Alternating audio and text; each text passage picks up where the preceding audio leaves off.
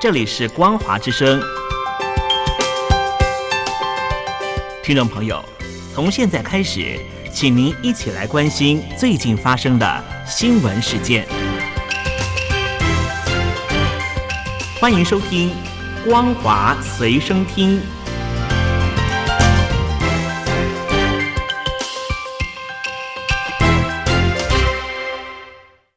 欢迎收听今天的《光华随身听》，我是兰玲。首先带您关心国际间的重大消息。外国媒体观察到，由于外资对北京当局振兴国内经济的承诺失去了信心，投资人纷纷抛售中国股票以及债券。根据沪港通以及深港通的交易流量来计算，中共中央政治局高层七月二十四号承诺加大政策支持之后，曾经带动外资买超五百四十亿人民币的中国股票，如今却几乎已经卖光。相对的，根据中国国家外汇管理局公布的数据，外国机构投资人的债券持有量在七月减少了高达三百七十亿人民币之多。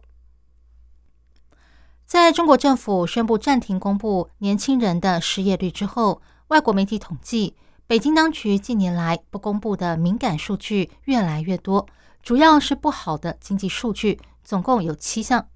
第一项是年轻人的失业率。第二项是土地销售，中国政府不在每个月公布土地开发商购地的数量和金额。去年，中国土地开发的销售量腰斩超过一半，显示房市危机比政府说的还要严重。第三项则是外汇储备，自二零一七年以来异常的稳定。这段期间，中国的贸易顺差大幅成长，照理说应该会带动外汇储备增加，但是却没有显现出来。前美国财政部的官员塞瑟，他认为中国实际的外汇储备有一半被隐藏了起来。第四项是债券交易，第五项则是新冠疫情的死亡人数。今年七月，财新网引述浙江省发布的官方数据，说该省第一季的火化人数比去年同期增加了百分之七十二点七之多，让大家可以约略窥见去年底。中国政府突然放宽防疫规定之后，实际的死亡人数情况。但是后来这项官方数据消失，三星网也下架了这篇报道。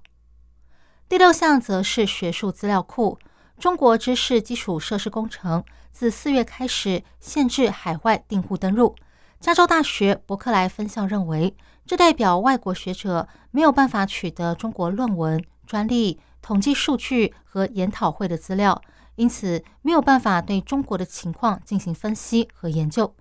而最后一项被隐藏起来的数据是政治高层和官员的履历。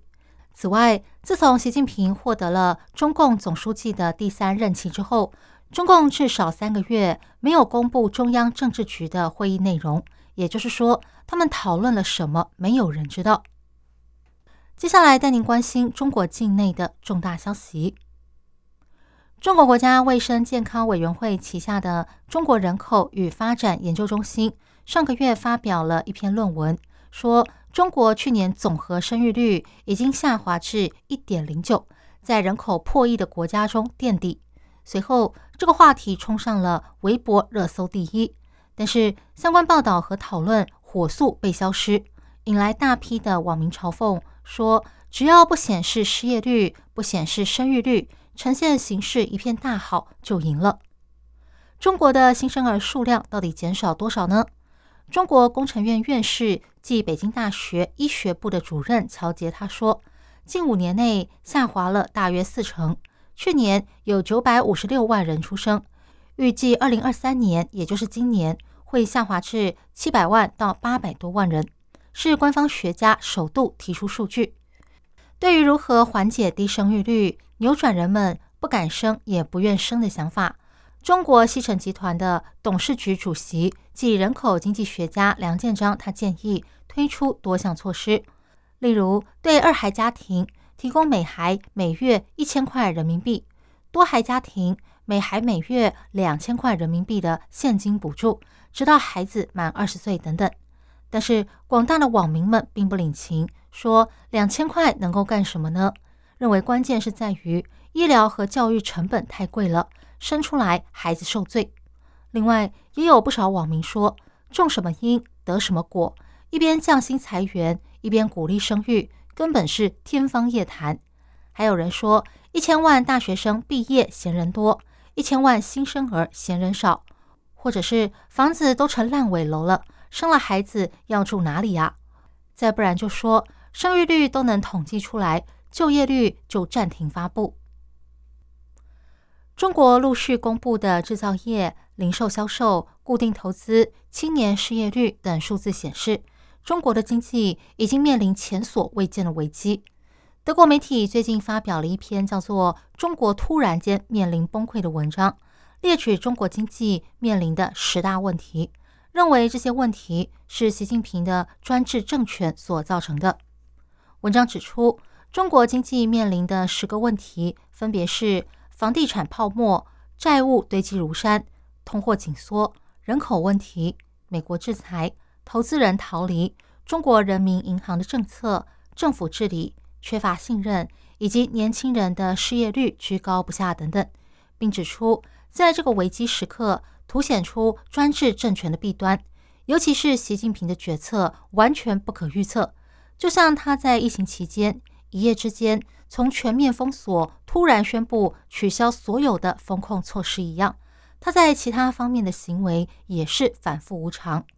外国媒体认为，要解决这些问题，中国必须要进行根本性的结构改革，例如引入法治原则，确保投资人的财产权，削减规划部门的权力，放松金融监管，将逐渐减少的资本转移到最能有效利用的地方等等。但是，这将给中共带来挑战，危及习近平神一样的地位。因此，中共大概不会退让，这将导致中国经济长达数年萎靡不振。香港媒体报道，上海当局最近加强打击移民中介公司，以防止资金外流。上海官方最近通报了一起非法买卖外汇案件，一共逮捕了五人。牵涉金额高达人民币一亿元之高，引起了海内外的广泛关注。原因是被捕的人据说是中国最大的赴美移民中介公司外联出国的董事长何梅，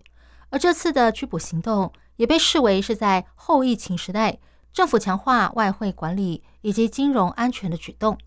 根据资料，新冠疫情爆发之后，中国申请移民的人数大增，而在疫情消退之后。大陆民众，尤其是中产阶级，移民和留学的人数更是持续攀升。但是，由于人民币换外汇必须要透过官方审核，手续繁杂，不少人只好依赖地下钱庄。而外联出国就是上海最大的移民中介机构之一，主要经营海外移民、海外投资、海外教育等等，办理绿卡的数量连续八年位居中国第一。而董事长何梅更是赫赫有名。这次的拘捕行动，何梅被指控涉嫌非法经营罪。自二零一六年起，采取境内收取人民币、境外提供外币的方式，为他人非法提供外汇买卖。但奇怪的是，按照上海官方的说法，何梅的非法买卖至少长达七年以上，公司也在上海赫赫有名。警方却现在才采取行动。香港媒体认为，中美进入全面竞争，官方抓捕大型移民中介和明星企业家，是要杀鸡儆猴，防止大量资金外流。专门观察、记录中国网络审查情况的网站 Greyfire 点 org，他宣布，去年正式推出自由知乎这个网站，供大陆网民发表记录在中国知乎上被审查删除的内容。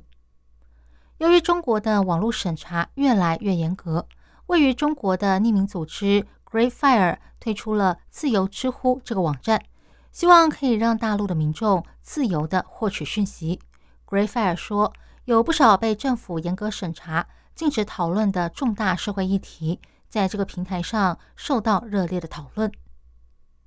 以上新闻由兰陵为您编辑播报。感谢您收听今天的光华随身听，我们下次见。